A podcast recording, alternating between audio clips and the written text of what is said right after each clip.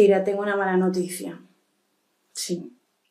Este año nos tenemos que apretar el cinturón.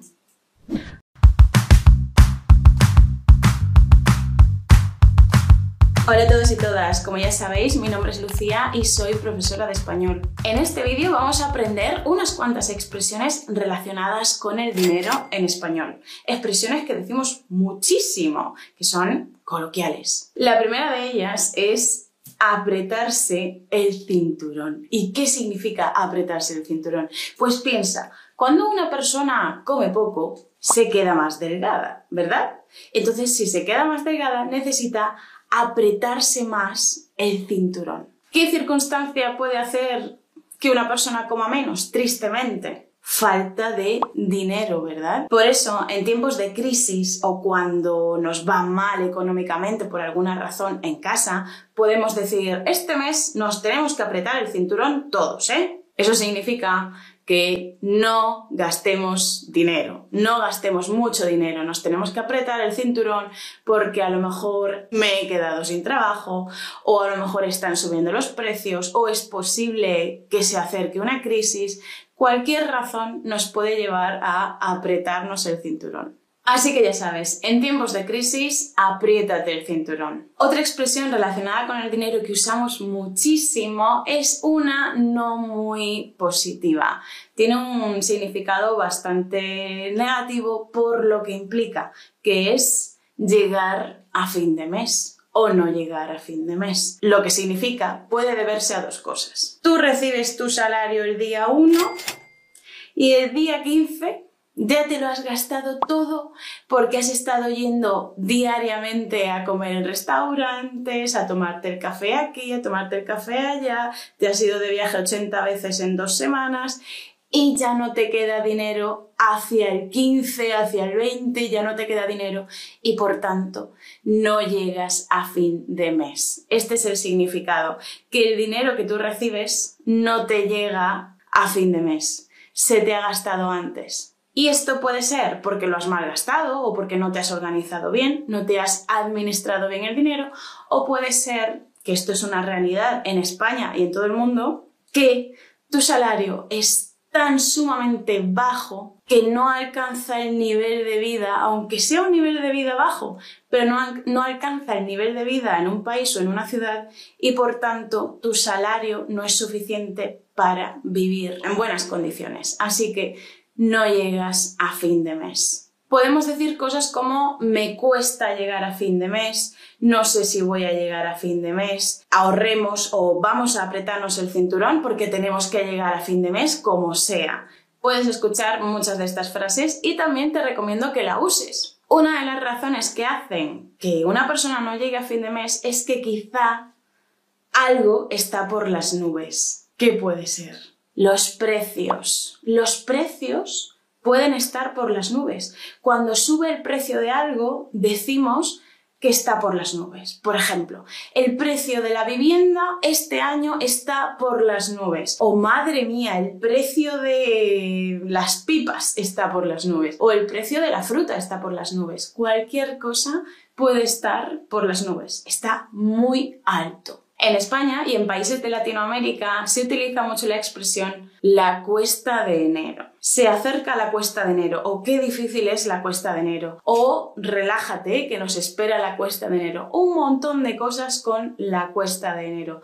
Todos los años en las noticias, si estás en España o vienes, podrás escuchar esta frase. La no sé qué, la cuesta de enero. ¿Qué es esto? Pues para empezar, una cuesta es un camino empinado ¿no? O una elevación del terreno. Eso es una cuesta. Tú puedes hacerla hacia arriba o puedes hacerla hacia abajo.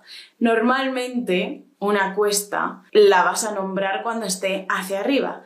Pues bien, enero es el primer mes del año. ¿Y en qué momento está enero? Pues justo después de todas las fiestas de diciembre, en la que te has gastado un montón de dinero, te has gastado muchísimo dinero para los regalos de Navidad, muchísimo dinero para pasar las fiestas, te has comprado ropa nueva probablemente para estar guapo o guapa en Navidad y en Nochevieja. ¿Y qué pasa?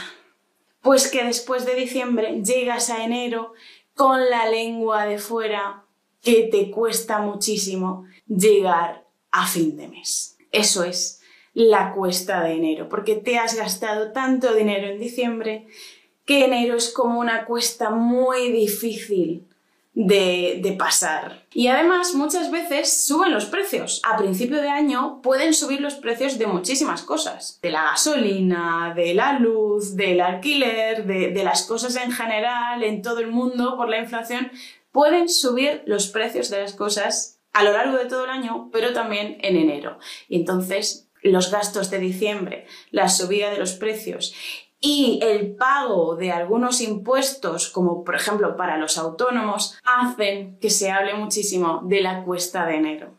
Pero hay unas cuantas personas en el mundo, y en España en particular, para las que no existe eso de la cuesta de enero, no existe el problema ese de llegar a fin de mes, y tampoco les importa demasiado que los precios estén por las nubes. ¿De qué personas estoy hablando? Estoy hablando de aquellos que están forrados. ¿Y qué significa estar forrado? Bueno, quiero que pienses en el verbo forrar. Una cosa que queremos proteger, por ejemplo, un libro, si nuestro hermano, hijo, sobrino, lo que sea, va al colegio y tiene muchos libros, de meterlos en la mochila se van a romper. Entonces, ¿qué vamos a hacer con esos libros? Los vamos a forrar.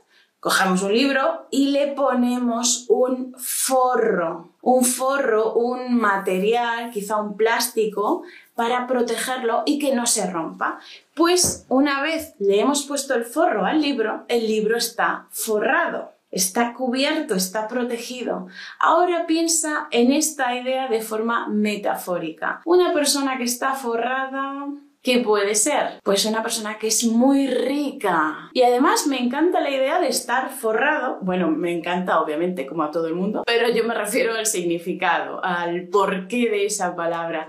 Me encanta porque tú puedes imaginarte a una persona que está forrada de oro, ¿no? Como si estuviera cubierta de oro, pero también una persona que está forrada está protegida, pero no le preocupan las cosas que le preocupa a la mayoría de los mortales, ¿verdad? Porque su dinero le hace la vida mucho más fácil. Así que esa persona está forrada, tiene mucho dinero, está protegida de muchas cosas de la vida y además está cubierto o cubierta de dinerito. Relacionado con esto, hay otra expresión que probablemente conozcas y de la que hablé hace tiempo en Instagram, que si por cierto no me sigues en Instagram o en Facebook o en el podcast, es tu momento. Es la expresión tener pasta. Tener pasta, la pasta en España, puede ser esa maravillosa comida italiana o puede ser el dinero. Una persona que tiene pasta tiene mucho dinero. Podemos decir, ¿tiene pasta? O tiene mucha pasta o no tiene pasta. Estar en la cuerda floja. Una cuerda puede ser una cuerda para subir, ese, eso es la cuerda, ¿vale? O una cuerda para los pobres caballos o una cuerda para sujetar algo, una cuerda.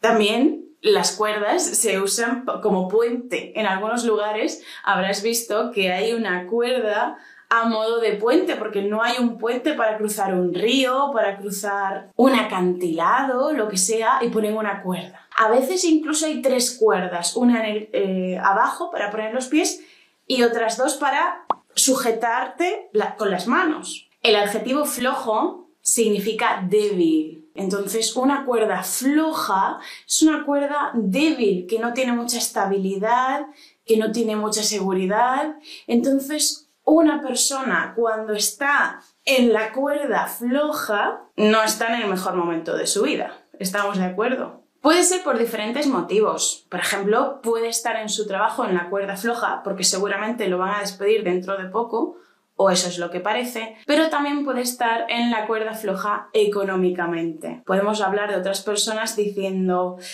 sí, Juan está en la cuerda floja, como diciendo que no tiene mucho dinero, que no le va muy bien y que en cualquier momento se puede caer, ¿no? En cualquier momento ya puede tocar fondo. Y esta es otra expresión que me encanta, tocar fondo. ya es el peor momento de la vida de alguien o de la empresa de alguien, de cualquier cosa. Cuando algo o alguien toca fondo, ha llegado a su peor momento.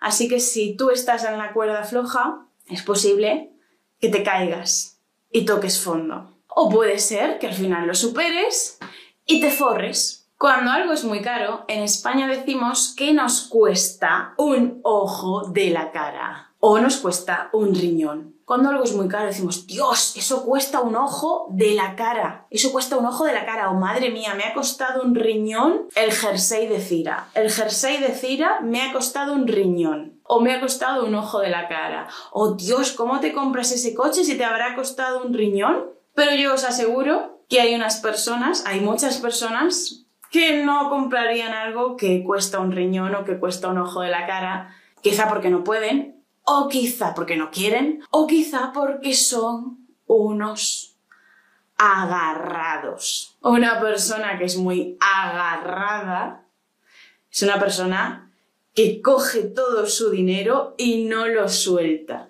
Una persona agarrada es una persona tacaña, que no quiere gastar dinero, que a lo mejor no sale para no gastar dinero, que a lo mejor nunca invita a sus amigos.